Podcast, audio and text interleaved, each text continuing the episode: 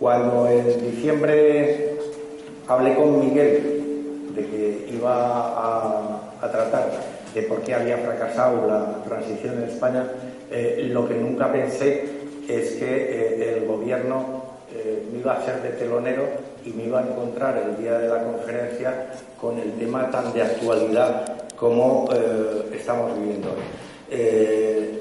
La crisis por la que estamos viviendo, evidentemente no podemos echar el calendario para atrás, solamente para conocer cuáles han sido los orígenes de este fracaso, con objeto de ver si podemos ser eh, dueños de nuestro futuro, ya que en la época en que empezó la transición española, evidentemente, bajo mi punto de vista, los españoles eh, no fuimos dueños de nuestro destino, puesto que eh, una serie de, fuerzas que nos lo impidieron.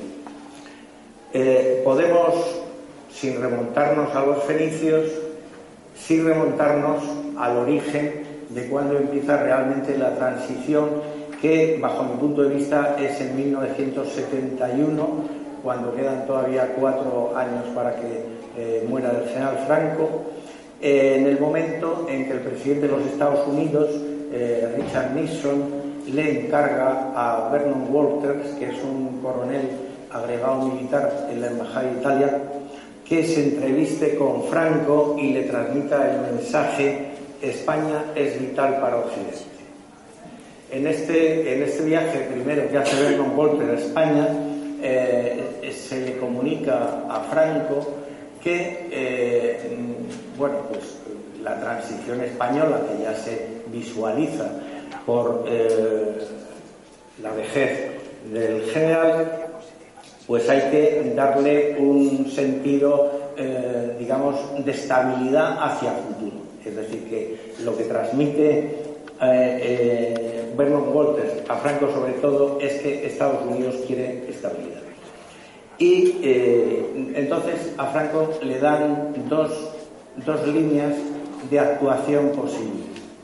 Le dicen, usted puede quedarse como jefe vitalicio de las Fuerzas Armadas.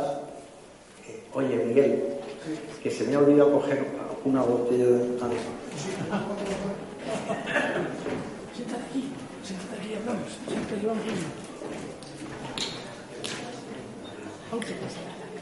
No, no, no, no. Ya, ya está bien, ya está bien. Sí. Bueno, entonces, como decía, eh, el gobierno norteamericano le transmite al general Franco que conviene eh, entronizar lo antes posible al, príncipe de, España, Juan Carlos, y, eh, que, si, que quede el, general Franco como comandante supremo de las Fuerzas Armadas hasta que muera. Y que si no le gusta esa solución, pues que hay otro, otra otra salida que sería que abandonara la presidencia del gobierno y siguiera a Franco como jefe del Estado. Bueno, Franco le contesta a Vernon Walter que está de acuerdo en, el análisis estratégico de, los Estados Unidos y que piensa trabajar en ese sentido, pero que las cosas pues se harán despacio. Bueno, eh, de todas formas, esta visita de Vernon Walter va a ser la que va a desencadenar que dos años después eh, Franco eh, deje la presidencia del gobierno y nombre en junio del 73 a Carrero Blanco. Va a nombrar a Carrero Blanco, él va a seguir de jefe del Estado y, mm, digamos, va a seguir esa segunda opción que le presentaban los norteamericanos. Pero, eh, bueno, realmente lo que le hace llegar a Carrero Blanco a la presidencia del gobierno es su cercanía a, Franco. Y por otra parte, en cuanto llega a la presidencia del gobierno, eh, tanto desde la Embajada de los Estados Unidos como el propio eh, príncipe de España ven que el carácter de esa fidelidad eh, la cayuna, en palabras del príncipe, hacia Franco iba a imposibilitar la transición porque las fuerzas eh, contrarias en la sociedad española, pues eh, desde luego no iban a apoyar ninguna iniciativa que tuviera Carrero. El hecho es que eh, Carrero es nombrado, como he dicho antes, en junio del 73 y vuela por los aires en el, mes de diciembre de ese mismo año. Es decir, que solo llega a estar en la presidencia del gobierno eh, seis meses, escaso.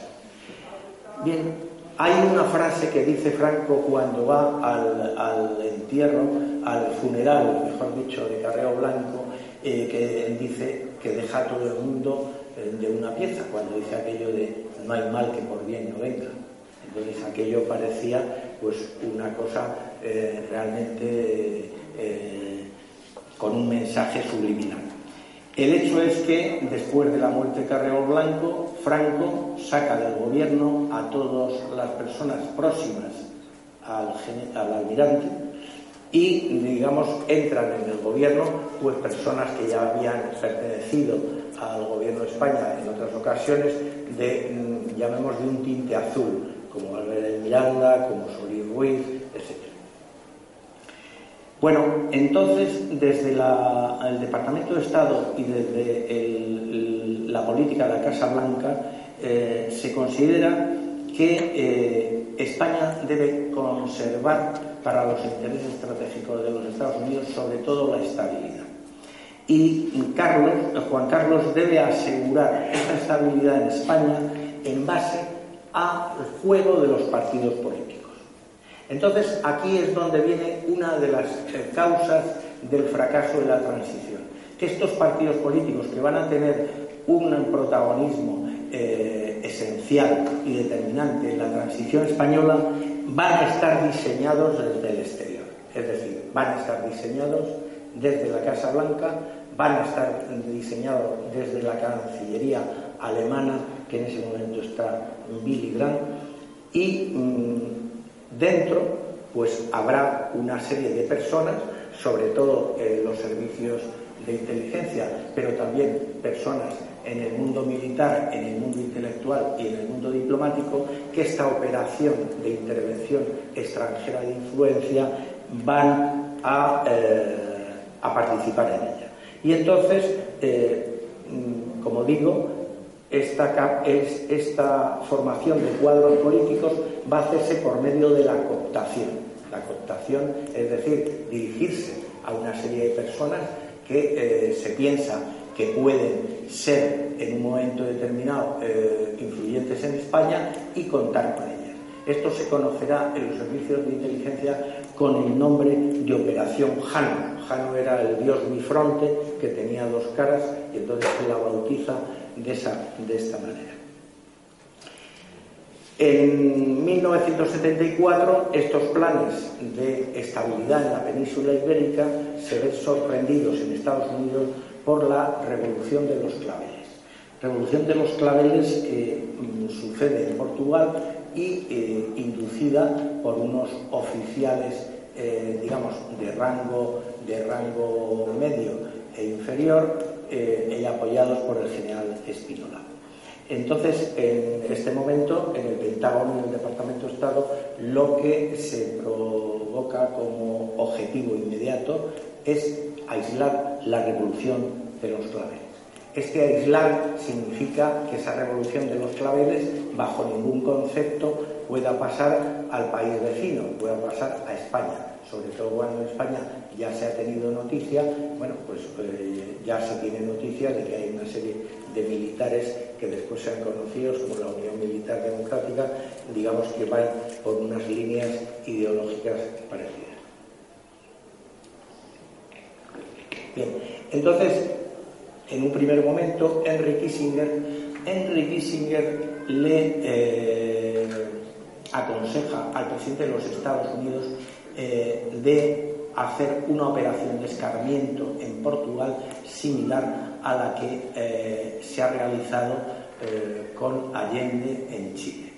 Entonces, Willy Brandt, en la República Federal de Alemania, se planta totalmente en contra, dice que Europa, la Unión Europea, bueno, entonces el mercado común europeo no podría soportar una situación como la de la de Pinochet en Chile y entonces que Alemania ofrece otra cosa. Y Alemania ofrece precisamente penetrar en España y Portugal eh, vía los partidos políticos, prestando a Alemania la financiación y el apoyo político vía las tres organizaciones más importantes de cara a la influencia política. La Fundación Newman, que va a ser la que va a apoyar y la que va a financiar a todos los liberales existentes en España de todo mm, signo. La Fundación Ever, que va a ser la que va a financiar al Partido Socialista. Y la Fundación Adenauer, que va a ser la que va a financiar en ese momento Alianza Popular. Se va a elegir a Mario Suárez del Partido Socialista Portugués como punta de lanza en eh, Portugal y a Felipe González eh, como líder del PSOE, donde realizando una visita a Sudesnes eh, preparada por los servicios secretos españoles, llegarán allí a una reunión y serán capaces de marginar al PSOE histórico y también, evidentemente, a la UND. España en ese momento, nunca hay que olvidarlo, es la segunda potencia eh, mundial en eh, pesquera del mundo. Es la segunda potencia pesquera del mundo. Es la onceava potencia en producción industrial del mundo. Y es la primera potencia en Europa en producción y exportación de frutas y legumbres. Entonces, en la alianza eh, alemana eh, norteamericana, a la que enseguida se suma Francia, eh, procuran retener el control estratégico sobre España después de Franco. Es decir, que ese control estratégico supone estabilidad y también supone controlar la economía en eh, unos rubros y en unos, y en unos sectores que en determinados momentos, eh, sobre todo para Francia, pues podían ser excesivamente competitivos.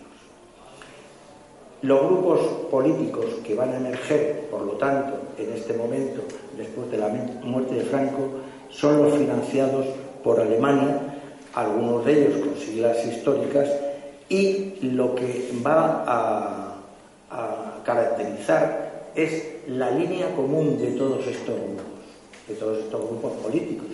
Y será que en asuntos de trascendencia estratégica, Sáhara Occidental, Gibraltar, Guinea Ecuatorial, OTAN, los partidos españoles satisfarán con prioridad las exigencias de sus fuentes de financiación, Alemania y Estados Unidos, antes que el interés nacional o los compromisos con su proyecto. Es decir, que ya desde el principio, en todos estos temas eh, vitales para la seguridad eh, global o para la seguridad regional, eh, tendrá una prioridad el interés estratégico de las potencias, vamos a, llamar tutelantes de nuestro proceso político que lo, el propio interés nacional o incluso los eh, propios deseos de los militantes de los diferentes partidos. Fíjense ustedes cómo se va a producir en 1976 un hecho en España totalmente concordante con el que se produce también en España en 1945, fecha en la que termina la Segunda Guerra Mundial.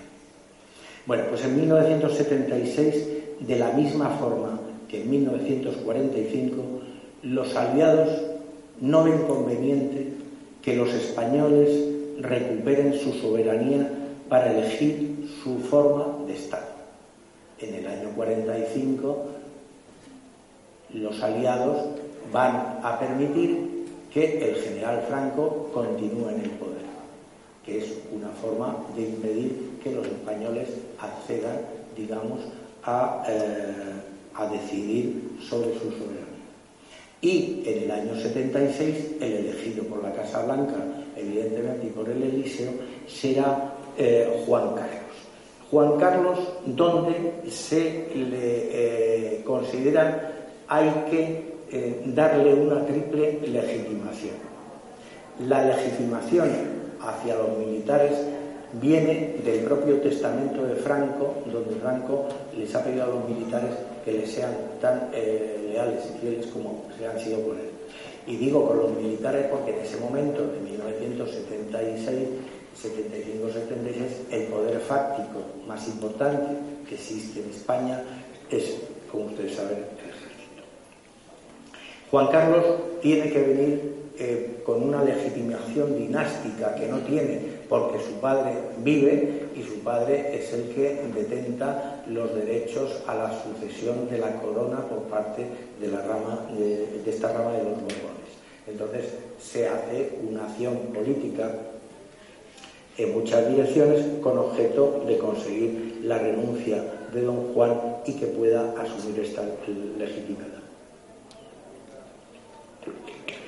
Y finalmente la legitimidad democrática, que es la que van a propiciar estos, eh, estas potencias extranjeras en la figura de Juan Carlos, dando eh, pie a un sistema de monarquía parlamentaria en donde haya un juego de partidos que permita, digamos, eh, hacer homologable el sistema político que va a instaurarse en España. En ese momento, cuando se elige a Juan Carlos, se neutraliza a todos aquellos grupos o personas que reivindicaban en ese momento el derecho a recuperar la soberanía nacional. Eh, luego en la Constitución ya veremos que aunque esta Constitución sí que reconoce la soberanía eh, nacional que reside en el pueblo español, de hecho eh, en, la, práctica va a pasar otra cosa. De entrada que las sentencias del Tribunal Supremo, Tribunal Constitucional, se van a, a dictar en nombre del Rey de España. Entonces, si el pueblo de España es soberano, pues las sentencias que da un tribunal deben dictarse en nombre de quien detenta la soberanía, no del rey, que es el jefe de Estado. Entonces los Estados Unidos, aparte de neutralizar estas fuerzas que se oponen a, eh, digamos, a la pérdida, a continuar la pérdida de la soberanía nacional, lo que pasa que con otra forma, con otra forma de régimen político, eh, los Estados Unidos también van a tener un plan alternativo por si no funciona la seguridad, el plan de seguridad que ellos han establecido para la península ibérica con Portugal y con España. Y este plan alternativo es fortalecer a Marruecos, fortalecer a Marruecos eh, y que supone una eh, seguridad regional de cara al norte de África y de cara a la seguridad del Mediterráneo. Este plan alternativo de fortalecer a Marruecos también vendrá acompañado con la necesidad urgente de que España entre en la OTAN. En estos momentos, como ustedes saben, España no pertenece a la Organización del Tratado del Atlántico Norte y para los Estados Unidos eh, este alineamiento de España con el interés estratégico norteamericano pasa porque España pueda entrar en la OTAN. Para que España pueda entrar en la OTAN, lo primero que hay que hacer es apartar a Suárez, que se opone, digamos, eh, estando al frente del gobierno, se opone a esa entrada en la OTAN de cualquier manera. Y lo segundo que hay que hacer es eh, convencerles a los mm, líderes del PSOE de que si ellos no eh, están dispuestos a entrar en la OTAN, ellos se tienen que ir despidiendo de gobernar en España. Por eso, cuando Felipe González, en el año 82, años después, gane las elecciones con mayoría absoluta, en su programa electoral ustedes saben que tenía eh, una de las cosas, eh, la OTAN de entrada no. Bueno, después, en el año 84, Felipe González, ya en el poder, hace borrar del programa electoral del Partido Socialista el eh, OTAN de entrada En el año 86 hace un referéndum en favor de la entrada en la OTAN, en donde él respalda esa entrada en la OTAN y un militante de esos del año 82 que eran más, más eh, proclives a no entrar, como era Javier Solana, termina siendo secretario general. Bueno, eh, una vez que se inicia la transición, voy a hacer referencia en el momento que llegamos a la Constitución española. la Constitución española, que al ser tan prolija en artículos y tan eh, grande eh, en, definir ámbitos diferentes, se da dos circunstancias, se da una circunstancia que no vemos en ninguna de las constituciones occidentales, ni siquiera, ni siquiera la de Alemania o la de Italia, países que han perdido la Segunda Guerra Mundial. El artículo 93 de la Constitución española, en su primera parte, dice textualmente, mediante ley orgánica se podrá autorizar la celebración de tratados por los que se atribuye a una organización o institución internacional el ejercicio de competencias derivadas de la Constitución. Es decir, que ya se pone en manos de un tratado suscrito con otra potencia extranjera eh, principios o eh, ámbitos reservados a la Constitución española. El 96.1 de esta Constitución española va mucho más allá, puesto que dice las disposiciones de los tratados internacionales solo podrán ser derogadas, modificadas o suspendidas en la forma prevista en los propios tratados de acuerdo con las normas de derecho internacional. ¿Qué significa esto? Pues esto significa, primero, que eh, utilizando el derecho comparado, ningún país un país eh, se cierra a poder variar la esencia de un tratado o sus intereses vitales por haber firmado un tratado internacional. Todos los países, incluidos Estados Unidos o Francia, pues eh, permiten el que haya una ley que pueda anular lo aprobado en un tratado y, en todo caso, cuando el tema es esencial, acudir a la vía del referéndum. ¿Qué es lo que lleva en esencia a, eh, estos dos artículos de la Constitución? ¿Qué es lo que produce en, la estructura del Estado español? Pues que un gobierno con una mayoría coyuntural puede pactar con un poder extranjero sin que una mayoría posterior pueda hacer nada. Esto vemos, por ejemplo, en el caso de Marruecos, con los acuerdos tripartitos de Madrid referentes al Sahara. ¿Qué pasa? Se firman los acuerdos tripartitos y después no ha habido ningún gobierno español que haya sido capaz de eh, variar las premisas las orcas caudinas, como se quiera llamar, de esta situación.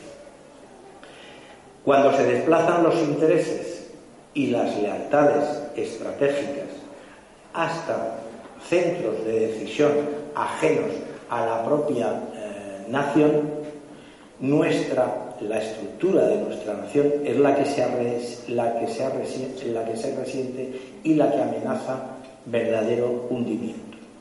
Entonces, este hundimiento que se va a, producir eh, de una forma paulatina a lo largo de las eh, tres largas décadas que ha supuesto eh, el periodo desde el 76 a la actualidad, se puede resumir en unos escalones esenciales y que cada uno de ellos ha profundizado esta pérdida de soberanía nacional. El primero, se acordarán ustedes, los de mi generación o un poco más jóvenes, cuando oímos a Alfonso Guerra decir aquello de Montesquieu muerto. Impedir la división de poderes. Matar a Montesquieu es impedir la división de poderes. Esta división de poderes es uno de los principios básicos para el funcionamiento de cualquier democracia de tipo occidental, que en todo caso es donde ha nacido la democracia. Y esto ha sido posible gracias a la politización fundamentalmente de jueces y fiscales, que eran los que tenían que contrapesar el poder tanto del poder ejecutivo como del legislativo y podían velar por la aplicación de estas leyes. ¿Qué les voy a decir a ustedes? Que ahora todo el mundo sabe que hay incluso sentencias del Tribunal Supremo referente a la educación eh, de los niños que no son aplicadas en Cataluña o el tema de las banderas, lo que sea, es decir, el cumplimiento de la ley, su vulneración por eh, partes del Estado, puesto que el presidente de la Generalitat es parte del Estado, eh, se ha hecho un deporte nacional. Segundo, se truca el principio representativo, que es otro de los principios de la democracia, es un hombre, un voto. Eh, ¿Por qué tiene que valer eh, el voto de un madrileño menos que el de un soriano? ¿O por qué tiene que valer el voto de un catalán menos que el de un palentino? Bueno, pues eso se da debido a la ley de ON y entonces quiere decir que no un hombre, un voto, sino que depende de dónde vivas, eh, tu voto vale de esta manera o de esta otra. Este, este trucar el principio representativo, ¿cuál ha sido su, consecuencia? Pues el fortalecimiento de un nacionalismo minoritario en detrimento de la solidaridad nacional. El, tercer escalón en donde, eh, digamos, el sistema político se va orientando es el control de la libertad de expresión para fortalecer un bipartidismo totalitario y mayoritario por la ley de ON con el control de las grandes empresas de comunicación. Es decir, no se ha llegado en España a lo que podíamos conocer antes como la censura o la censura previa, pero sí se ha llegado al control de esos grandes eh, gigantes de la comunicación de tal forma que ya pues eh, esos gigantes, los periodistas que trabajan eh, allí, pues tienen que seguir la línea editorial como otras caudinas y si no se ven en la calle en poco tiempo. Cuarto escalón es debilitar al Estado. Debilitar al Estado fortaleciendo a las comunidades, autónomas, pero sobre todo incumpliendo la Constitución española. Es decir, el Estado, eh, su, su, debilitamiento, más que en que ceda eh, responsabilidad a las comunidades, ese no es el problema básico.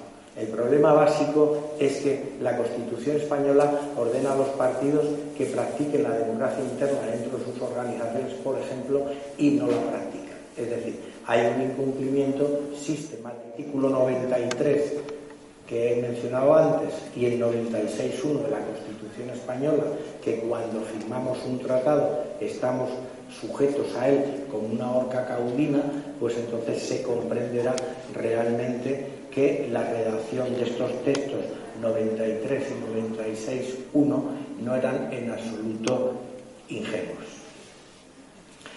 Eh, Estados Unidos, Francia, digamos, eh, los aliados occidentales más importantes, le prometen apoyo a Juan Carlos, al príncipe, si este, ya rey, se aviene a la decisión, a la decisión de entregar la antigua colonia española a Marruecos.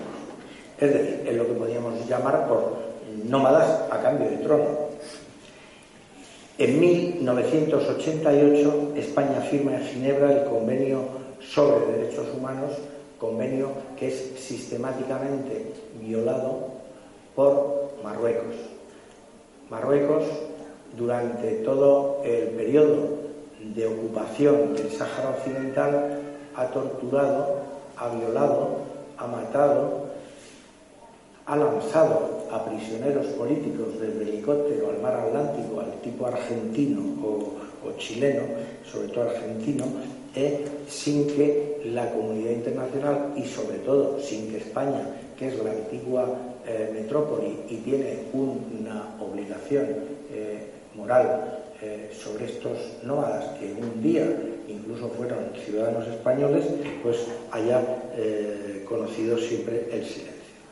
Fíjense ustedes que MINURSO, que es la misión de Naciones Unidas para el tema del Sáhara Occidental, es la única misión de Naciones Unidas destacada en el mundo que no tiene competencia para eh, eh, valorar eh, la persecución de los derechos humanos en la zona donde está España.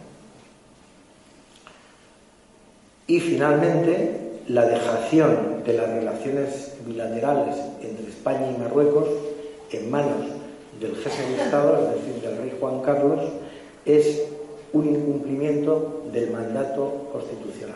La Constitución le asigna al presidente del Consejo de Ministros el manejo de las relaciones exteriores y el presidente del Consejo de Ministros no tiene competencia para delegar esa atribución de la Constitución en nadie, aunque sea el jefe de Estado.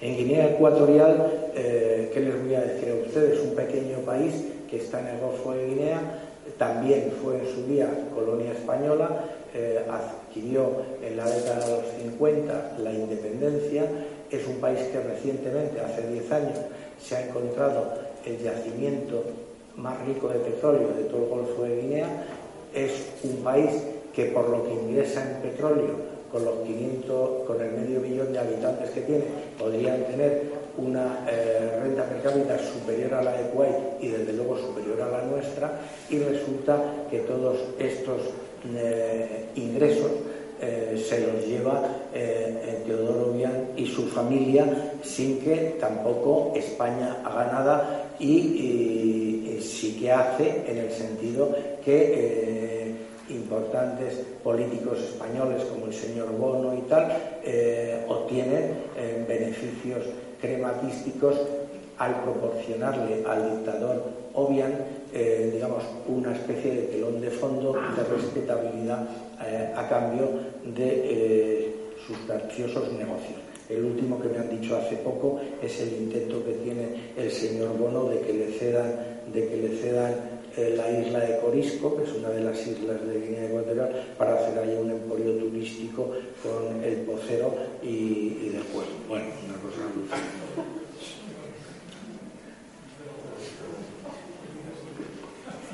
Bueno, no sé si me estoy aburriendo un poquito. Tres minutos. Bueno, bien. Finalmente, otro tema como fue el 23 de febrero, un golpe de Estado que intenta fortalecer la seguridad estratégica en el Mediterráneo, apartando a Suárez del poder. Eh, verdadero golpe tutelar de la democracia española y que es, y que es eh, ejecutado por los servicios secretos españoles y dirigido por su majestad el rey. Eh, lucha